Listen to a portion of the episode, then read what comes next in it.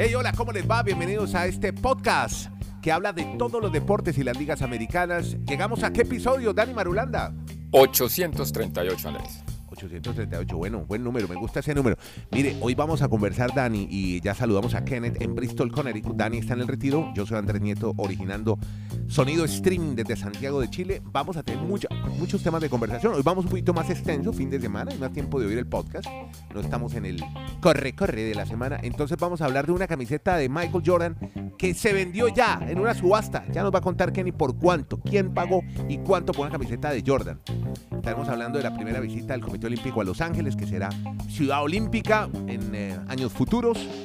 Eh, tenemos NFL, la gran actuación de Patrick Mahomes, Mr. Septiembre, y la actuación de los Chiefs de Kansas, que como siempre, muy poderosos, muy potentes en el inicio de la temporada.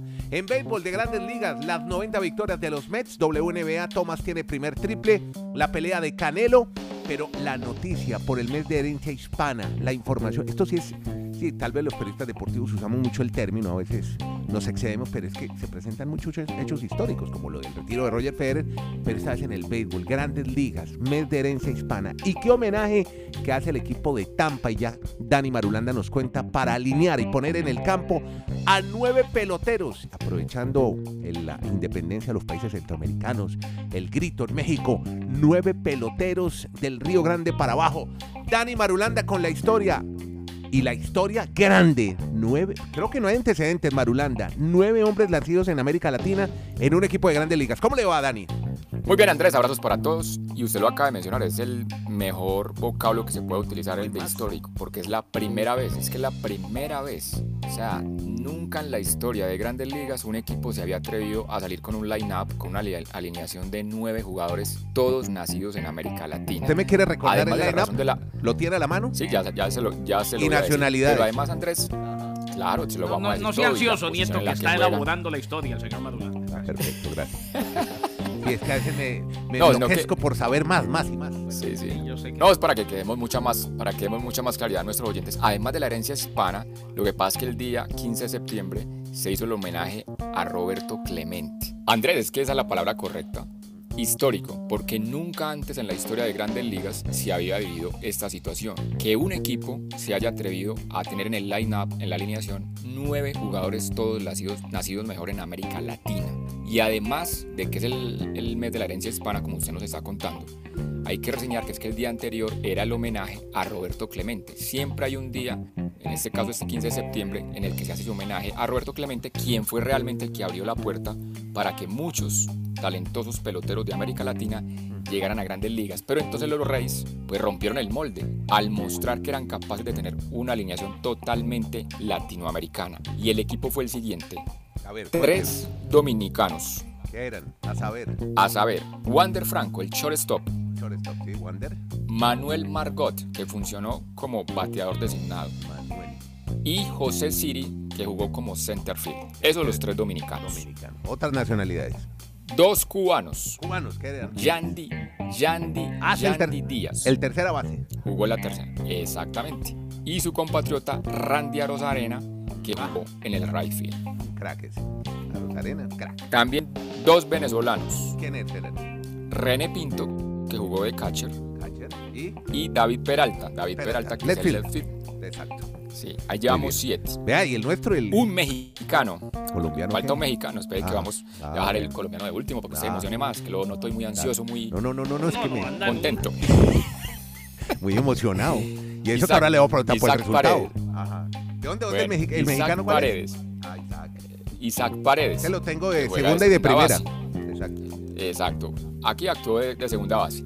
Y vamos finalmente para el último jugador, su colombiano Harold Ramírez. ¿Ese, es ¿Con ese comiste mango en Boca Grande? No. Ese. ese, Con ese Oye, ¿Qué se siente uno? ¿Por qué no pone otra vez la foto? Publíquelo. Usted comiendo mango con ellos ahí en Boca Grande. Vale va a emocionar con él. Él es, el, él es el primera base de los Rays. Oye, sabe que tiene una historia también de vida bonita con su hijo. Él ahora tiene un look en el cabello, unas especies de rastas, pero de color azul. Ya.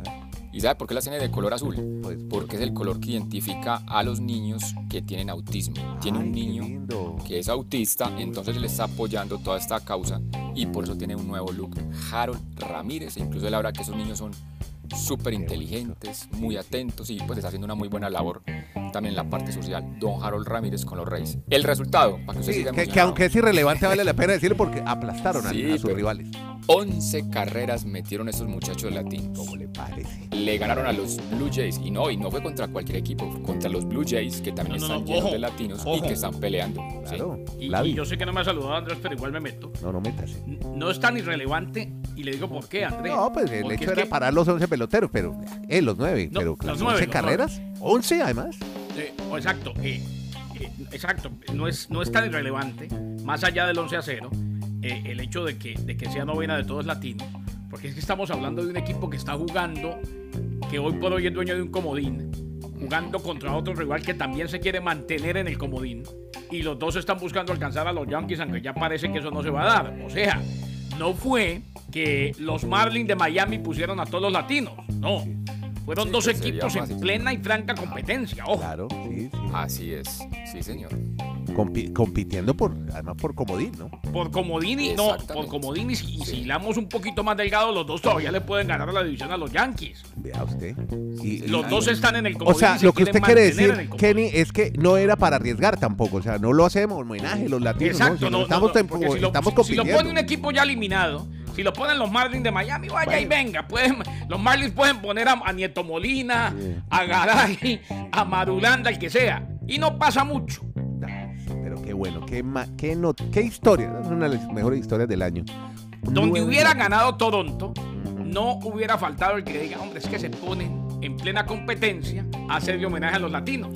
Pero no. Sí, último detalle de Harold Ramírez porque al término del partido dio una declaración interesante. Dijo, es que Roberto Clemente fue nuestro Jackie Robinson, refiriéndose a que Robinson abrió el mercado para los afros, para la comunidad negra en el béisbol, Clemente, según ellos, fue el que abrió todo el mercado para los latinos y por eso se da esta situación histórica. Nueve jugadores en un partido de grandes ligas, todo el line-up completamente latinoamericano. Bueno, y otro detallito, al final la foto con la camiseta de Clemente. O sea, para terminar con broche de oro, de todos ellos. Todos con la camiseta de Clemente. número 21 de, Roberto Clemente. Pero, ¿cómo le parece, hombre, que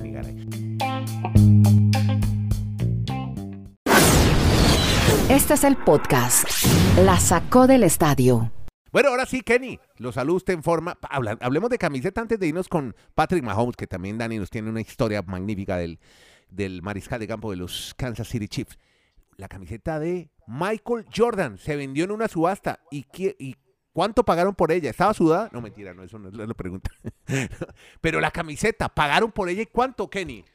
Uno se imagina que si estaba sudada vale más. Eh, eh, yo, soy repetitivo. Un abrazo, Andrés, desde Alaska hasta la Patagonia, de Arica hasta Punta Arenas. Este fin de semana no hay fútbol, ¿no? ¿No, hay fútbol en dónde? En, Colombia sí, hay, en, Europa y en Italia. Ah, ¿en Chile? No, en Chile no, porque aquí hay fiestas patrias, claro. Pues por eso le digo, por, lo de Magallanes. O sea, Magallanes seguirá al frente el lunes y seguiremos camino a sortear la camiseta. Eh, señor Nieto. Sí, señor, cuente. Uno se imagina de verdad que en caso de que de que hubiera estado sudada, transpirada, valdría más, ¿no? Exacto. Bueno, se vendió por un récord.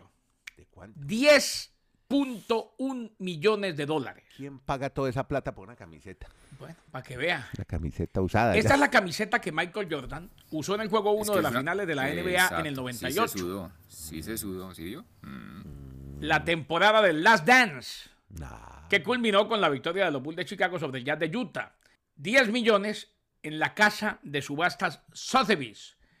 Es lo más pagado jamás por un artículo de memorabilia deportiva, pero no es que supere por demasiado al segundo. Lo que más se había pagado hasta ahora era 9.2 millones por la camiseta de la mano de Dios de Diego Armando Maradona. Así que de 9 a 10.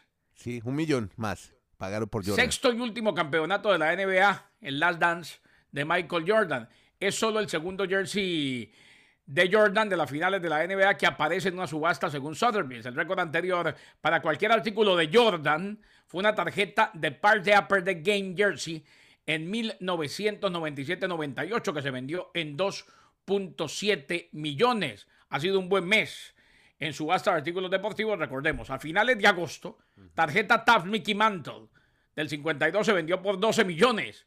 la cifra más alta jamás pagada por una tarjeta deportiva y el primer coleccionable deportivo que superó el umbral de los 10 millones. Y la camiseta de Last Dance por el momento es el único otro coleccionable deportivo de 8 cifras. El precio de venta original previsto fue de 3 millones a 5 millones. Se terminó vendiendo en 10. Bueno, ahora sí, vámonos a NFL porque ayer tuvimos ya inicio, comienzo de la segunda semana, semana 2 de la NFL y con un partidazo. Chargers y Kansas City Chiefs. Y Mahomes, dice Dani Marulanda, es ya Mr. Septiembre. Andrés, ¿qué par de equipazos son estos dos equipos? Sí. Valga la redundancia. Estos dos equipos, salvo lesiones, salvo situaciones atípicas, estos equipos van a estar en postemporada por la conferencia americana. Son dos equipos muy bien armados con dos grandes quarterbacks que van a hacer el duelo de esta próxima década en la conferencia americana, básicamente en el oeste. Y Mahomes se le dice Mr. Septiembre porque si miramos todos los quarterbacks en la historia, de todos los jugadores en la NFL en la historia que han jugado en septiembre como quarterbacks, Mahomes es el de mejor rendimiento. Ya. Solo ha perdido tres juegos en septiembre de esos 25, es decir, ha ganado obviamente 22 y por eso ya mucha gente le dice, eh, es un término que se acuñaba mucho en el, en el béisbol garay, ¿cierto? Cuando le decían a los de los Yankees era Mr. October. Mr. Octubre. Exacto. Mr. October. Era- no, Entonces ahora Mr. Mahomes, a October, Mahomes en la Reggie NFL, Jackson. ¿sí? Ah, perdón. Y Reggie no Jackson. de Jeter, le llegaron a decir Mr. November o Ah, señor November. Noviembre por Sí, aquel aquella serie mundial Sí, sí, y aquel batazo que da cuando la serie pasa a noviembre contra los Diamondbacks de Arizona, que después termina perdiendo los Yankees de Nueva York. Ojo, lo que está contando Dani es un buen dato, pero hay que decirlo, Andrés, sobre todo para los que no lo saben. Si esto sigue así, eso pasa a ser una ofensa. Y, y los jugadores, los compañeros de él y los rivales le van a mamar gallo por mucho tiempo diciéndole, Claro. sobre todo si no gana Super Bowl, ¿no? Sí, sí, sí, si sí. no vuelve a ganar el Super Bowl. Sí, porque- Ah, no, es que usted es Mr. September. O sea, no sirve para ganar en la chiquita. mes. Solo ganan el primer mes, pero los Claro, así, ¿sabe a quién le decían así que, que, que un día estuvo a punto de irse a los golpes cuando era quarterback? Así le decían a Jim Harbaugh, hoy entrenador de Michigan, cuando era quarterback de los Colts de Indianapolis. Y, y los rivales le decían, no, en esa época, cuando el bullying no es que se permitiera, pero la gente medio se reía, le decían Mrs. October.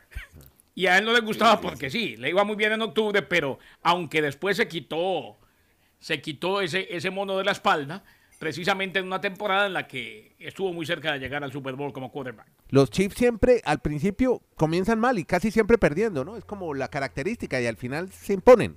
Sí, aunque ojo, terminan ganando en partidos e inclusive, ¿se acuerda cuando tuvimos a Pacho Santos? Sí, claro. Que Sí. iban perdiendo contra los Tejanos de Houston y él mismo dijo, no, yo bajé, me tomé un trago y dije, bueno, pasa con Kansas City. le dan la vuelta. Terminan ganando y ese año ganan el Super Bowl en Miami a San Francisco. Así fue. Sí, señor. Bueno, Le cuento. Cuente, cuente. en ese partido, ahora que Dani hablaba de la victoria de Patrick Mahomes, el hombre que captura, intercepta el pase de Justin Herbert es Jalen Watson. La devolvió 99 yardas y anotó el touchdown que marcó la diferencia al final, 27 a 24 la victoria de los Chiefs de Kansas City. Eh, en una jugada en la cual se equivoca Justin Herbert porque no se la debió lanzar a Everett, que venía pidiendo aire y que no alcanzó a salir, estaba totalmente ahogado después de la jugada anterior. Dicho esto, este chico Jalen Watson hace tres años trabajaba en Wendy's. Ah, qué bien. Qué bueno. Resulta que él en USC había firmado carta de intención, o mejor, había firmado carta de intención en el high school para ir a USC, pero académicamente no calificó. Se fue para su casa. La mamá era administradora de un Wendy's o es administradora de un Wendy's, la mamá lo contrató. Hizo el papeleo. Venta de hamburguesas. Venta de hamburguesas, exacto. Una, hamburguesería, exactamente. Eh, sí. eh, porque mucha gente no lo conocerá, bueno, quien no lo conoce. No, nosotros nos quedamos en el Eh, pollo tropical, pero, pero hay más. hay No, más, hay en más Colombia comida había una que se llamaba Wimpy, que era la copia de Wendy, ¿se acuerdan, Nieto? ¿Eh? Sí, Sí, pero sí. el pollo tropical porque es de nuestros afectos.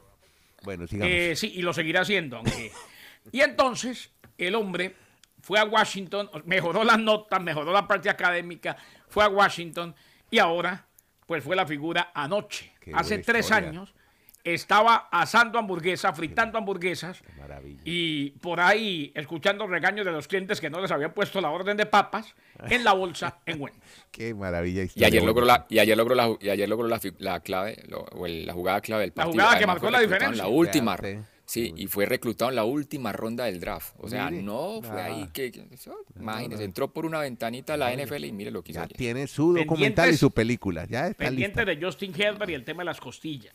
Ah, sí, Sí, sí, sí, salí, lo Porque vi hay un varias veces problema- Hay un dolorido. problema grande y es que las costillas, ustedes lo saben mejor que yo, no tienen curación. Es tiempo y descanso. Ay, garay, ay, garay, pero ah, esperemos a ver la- los, los rayos X, pero el lunes usted se imagina ese Twitter Space. Ay, Mario, me va a acordar de unas historias con Tuba, con unos, unas ¿Con costillitas costillas también? El lunes, el lunes. Bueno, venga, No, Marulanda. le digo aquí te- rápidamente, le Tengo digo, aquí es mi, que se- mi se nos agenda lista. Tengo No, mi es celular que, aquí. Andrés, se- ¿Qué veo? ¿Qué veo? Se nos, ¿Qué me va a enciende, poner a se, ver? nos, se nos enciende, no, que se nos enciende Garay donde empieza a hablar yo de Tuba.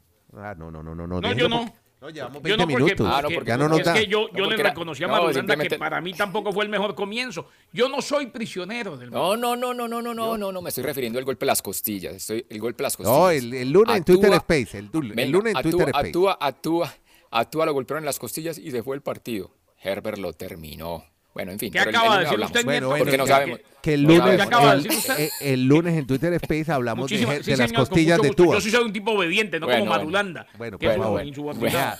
Más bien, ¿qué vemos Le recomiendo, le semana, hombre? recomiendo. Cuente. A ver, vamos en orden cronológico de la NFL. Los partidos del mediodía del domingo. ¿Cuáles? Un muy buen juego va a ser ver a Tom Brady enfrentar a los Saints. ¿Por qué? ¿Por qué? Brady solo tiene derrotas en su registro histórico, o sea, más derrotas que victorias frente a los Dolphins y frente a los Saints. han sido los dos equipos que más le han dificultado a Tom Brady para que vean ese partido.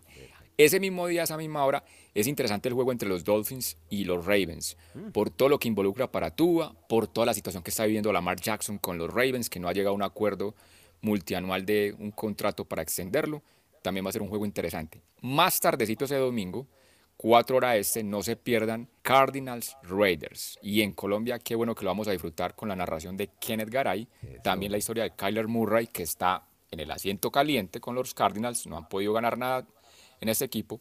Y vamos a ver los Raiders que se armaron bien con Devante Adams. Y finalmente, el lunes en la noche, que hay dos juegos. Esta vez vamos a tener dos Monday Night Football. El último es interesante entre los vikingos y los Eagles, dos equipos que tienen opción de pelear por postemporada. Y una ñapita, no de la NFL Andrés, pero sí del colegial. Este sábado, 9 este, un juego bien tarde. Si usted está muy desparchado el sábado en la noche en Chile, vea la Universidad de Miami frente a Texas. ¿Sabe cuántos boletos se vendieron para ese juego de este ¿Cuánto? sábado? ¿Cuántos? 102 mil ¿Qué? 737. 100 mil boletos. 102 mil No sea 102 mil personas no van a ver ese juego sold out. O sea, se vendió toda la boletería para ese juego entre Texas A&M y Miami. Pero la mala noticia es que nuestro amiguito Alex. Javier Xavier Restrepo Ah, no va a estar en el partido. ¿Por Se qué? lesionó la pierna, Ah, golpe en la pierna y se va a ausentar este sábado. No vamos a poder disfrutar de sus Ojo atrapadas que los con los Aggies, huracanes de Miami. e- ese partido va para Latinoamérica con Varela y con Viruega Sí, en ESPN. lo vamos a ver Dios mediante. Ojo que los Aggies vienen de perder contra Appalachian State. Sí. Necesitan urgente la victoria y son favoritos en las apuestas. Bueno. Andrés, Con ¿vos te razón. imaginas uno viendo 100 mil personas de una universidad? No, con ¿Cuándo razón. eso por estos con razón, Alex Schwartz no nos Una responde locura. un mail eh, por estos días. Está muy ocupado. No, Bueno. está perfecto. Muchas gracias, No, en Alex el caso Schwartz, del no, en el caso del no, Alex Andy, porque es que él, él- por el contrario, el y se sienta y mira. Claro, no, pero, pero, pero está El ocupado. problema de él es cuando se le llena el estadio de él.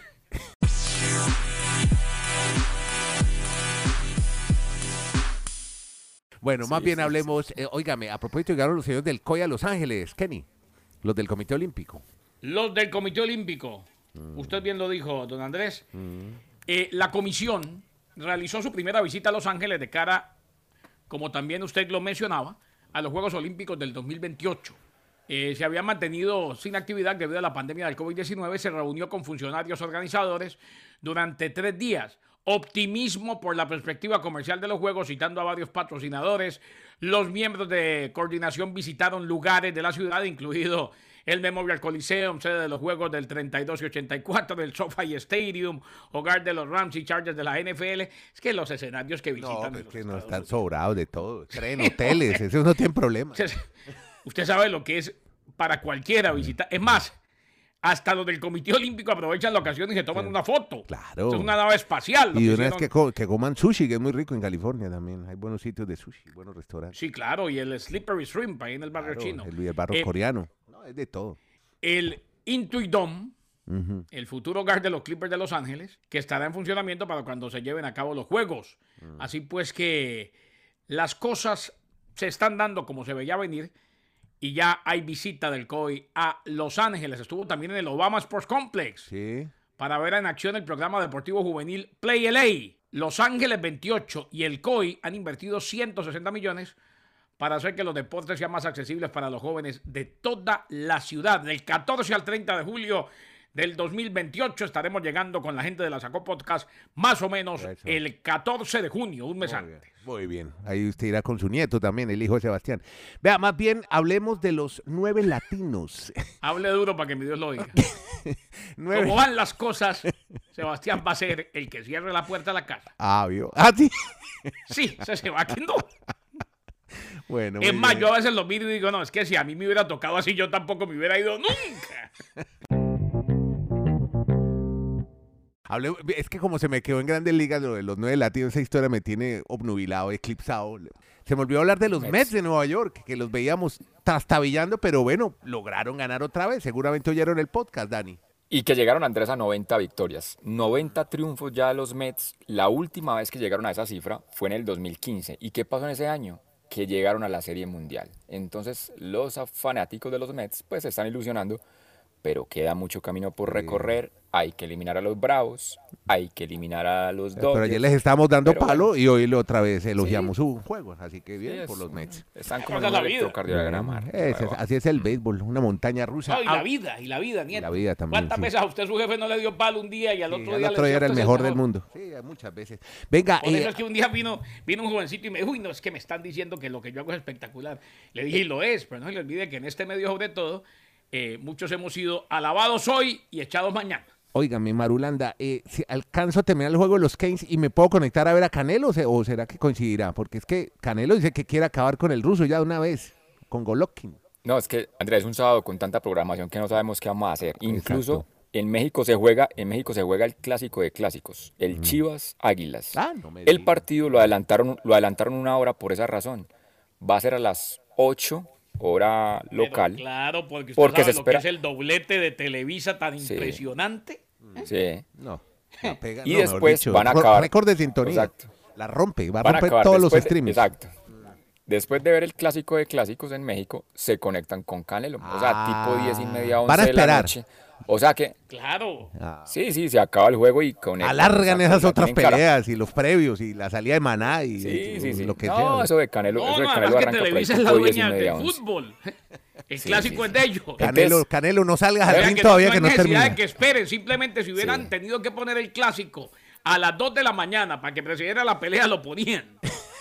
Claro, sí, sí, sí, ya la tienen clara de cómo, cómo tener toda la audiencia bien cautiva con ambos eventos. Pero de, de la pelea, Andrés, Sí. se presentó ya pues, oficialmente, incluso este día ya el, el pesaje, se presentó Jay de la Cueva. Ay, yo pensé Yo- que yo eran sí he escuchado de, a los Jay de de la las Cueva. de las peleas secundarias. No, hombre, yo sí he Yo no escuchado puedo- a ¿Para Jay qué de la les digo Cueva. mentiras? A mí me dicen Jay de la Cueva y digo, ¿en qué deporte juega? o qué? O sea, No, se presentó. no. Pero ha dicho Golo- Golovkin, ma- más bien ha dicho Canelo. Mi objetivo es retirar del boxeo a Golovkin. Con esa frase así tajante, como para ponerle más candente, poner más candente la pelea. Y hay un ha- hashtag que está circulando en México ¿Qué es del cuál? grupo que maneja el Canelo, el que dice que por noqueada, o sea, a noquear. Ah, bueno, sí, acaba, sí, dice a retirarlo a ¿Qué es lo- Golovkin. ¿Sabe qué es lo que pasa? Ajá. que pase lo que pase, muy seguramente va a ganar el Canelo. Y se completa la trilogía y, y van a decir, ¿no? Que el Canelo esperó demasiado a que el otro estuviera viejito. O sea, aquí el Canelo pierde o pierde, para mucho. No, es que Jay de la Cueva era de. ¿Ustedes se acuerdan de Moderato? Una banda de esos que se. Claro, que, claro. Que se, se maquillaban. Yo y digo se- que Jay de la Cueva. Ese era de Moderato, Sí. Jay de la Cueva. Y era de Fobia, ¿se acuerdan Es de que- Fobia? Otra banda de rock muy famosa, de Sí, rock en los es que 90. ese mucha- Bueno, yo, yo no creo que ya esté tan muchacho, pero ha hecho de todo. Incluso no. tiene una canción con Los Ángeles Azules. O sea, ellos que son una- unos íconos del. Empezó del muy joven, Dani, porque solo en tiene México. 44 años, Sí, así que, sí. que empezó muy Por joven. eso. Mm. Por eso. Ya no está tan es un muchachito. niño. Tiene 44 años, es un bebé de Pelado, pelado para la vida, muy joven. No, Sí, no, hombre, ya está viejito. Ustedes, No, hombre, cuando, porque no- ustedes cuando tengamos ustedes 70 porque no se dan vamos a ver a los de 80 con una vitalidad impresionante, nieto. Ustedes, ustedes porque se creen tan juveniles, esa es mi única pregunta. Yo Ustedes, no, yo los yo noto no. cada día yo me todos creo lo que soy. pues, un adulto Eso, mayor, bueno. sexy, de canas en la barba. Bueno, señores. no, pero no, no terminemos. Es que, bueno, cuente, cuente, Kenny, porque Noticia Dani tiene otro dato de. WNBA. A ver, diga. Noticia mujer, que sucede mientras estamos haciendo el podcast, así como sucedió lo de Ah, Federer. sí. Y la dejamos ahí, de una vez, aunque esto es en frío. Dale, dale. Rechazó Sí. la apelación la FIFA, Ecuador al Mundial, dejen de joder. Ya. Sí, eso es. Ah, sí, ya. Sí, sí, ya están calzones. Eso Sí, yo es. estaba, O- yo, yo- yo estaba preocupado porque ya tenía a Castillo en el álbum de Panini, entonces No, no, no, joder, más. Mire, eh, antes de irnos con la WNBA, es que ustedes han visto, impresionante en redes, la can- todos los tenistas saludando a Federer, ¿no? Ustedes no, no- Sí, no se sí, impresionan claro. la, el magnetismo, la atracción, el fervor, el cariño, el amor que le tienen a, a Federer. O sea, casi que la inspiración de todo fue Roger Federer, de, por lo menos de los, te- de los últimos tenistas. Y hay una historia de Marty Fish, lo recuerdan, que es muy buena. Y él cuenta que en tercera ronda en Wimbledon 2003 le tocó jugar contra un chico de apellido Federer. Dice, luego de ganar en segunda ronda, llamé a un amigo y le dije, "Eh, creo que tengo un gran sorteo, no creo que este tipo sea tan bueno. Roger lo aplastó y terminó ganando ese Wimbledon 2003. Lo cuenta Marty Fish entre Y es que- tantas anécdotas y tantas historias que ustedes van a ver de Federer todos estos días porque el tipo redefinió el tenis. Yo, yo, solo, yo solo quiero dejar ese dato, Andrés, de, de Federer, porque Federer, bueno, no quedó ni entre los dos más ganadores de Grand Slam, ya lo superaron obviamente Nadal y Djokovic, no fue el más ganador de torneos ATP, no llegó a igualar a Jimmy Connors, pero hay un dato que todavía nadie se lo ha igualado, ¿Qué es cuál? es el tenista que más partidos en torneos de Grand Slam ha ganado, ganó 369, ni Serena atrás? Williams llegó a esa cifra, pues obviamente Nadal, Nadal y? Djokovic. Djokovic, Djokovic tiene 334 y, Y Nadal. Nadal. está por los 312. Bueno, pero nada, todavía tiene cuatro años más. ¿No? No, pero es que tiene que ganar 7, tendría que ganar 28 en un año. Sí. Y una de las Porque amigas acá, de porque Nieto, acá es muy difícil. Una una de las amiga- amigas de Nieto, Dime. Sabana Guthrie, Ah, esa es muy, muy Sí. ojalá fuera yo, no digo amiga porque sea amiga, sino porque encantaría tomarme un alguien vino que con entra a la casa de uno todos los días, de una u otra forma es una amiga si uno no la conozca. ¿no? Exacto, así. Eh, hay varias, vaya a ver el video. Estuvieron recordando, ella ama, el ídolo de ella es Federer. Claro. Federer, sí, y un sí. día se lo llevaron al Today Show y lo pusieron detrás de la cámara. Y de pronto estaba en vivo ella, leyendo el llegando. Y teleprompter. salió el de la cámara. Y salió Federer. Mm. Y Ah, resulta que una noche jugaron en el US Open, en, el- hubo- en uno, en, una de las, en una de las jornadas libres o tiempo libre que tuvieron, Sí, sí. hu- hubo una, Que son un partido y en el cual participaron ella y Federer. Y jugaron. Mm, Qué bien. Sí, porque no, pero no jugaron, obviamente, recuerdo. jugaron un partido de exhibición. No, claro. que tra- recuerdo una para toda la vida. Terminemos con Alisa Thomas en WNBA. Hizo triple doble, Dani. Y nos vamos. La primer jugadora en la historia de la WNBA en lograr un triple doble en un juego de la final. Y el Connecticut Sun, mi estimado Garay, entonces no se dejó barrer. Continuó la Parece- serie de la final de la WNBA y ahí estuvo Alisa Thomas con ese registro histórico. Parece que fue muy tarde. Fue en un sitio donde voy a estar un Dios primero, cuatro días la próxima semana, Sí. en el Mohegan Sun. Tienen cuarto partido el domingo. Sí. eh, para que vean lo de los nichos, esta, esta, esta WNBA tiene el nicho tan, tan bien establecido que juega al mismo tiempo que la NFL. sí. Cuarto partido el No domingo en el. Mohegan Sun. Y en caso de llegar a quinto, jugarían el eh, próximo martes en Las Vegas, Nevada. Perfecto, amigos. Listo. Mil gracias a todos. Gracias por oír este podcast. Por primero suscribirse, seguirlo, porque ya saben cuándo está alojado. Ya está colgado en la plataforma digital favorita suya donde oiga podcast. A ustedes muchas gracias a nombre de Kenny Garay, Dani Marulanda, Andrés Nieto, lo hacemos desde Chile, Colombia, Estados Unidos. El podcast la sacó del estadio. Feliz fin de semana, gracias por oírlo y compartirlo.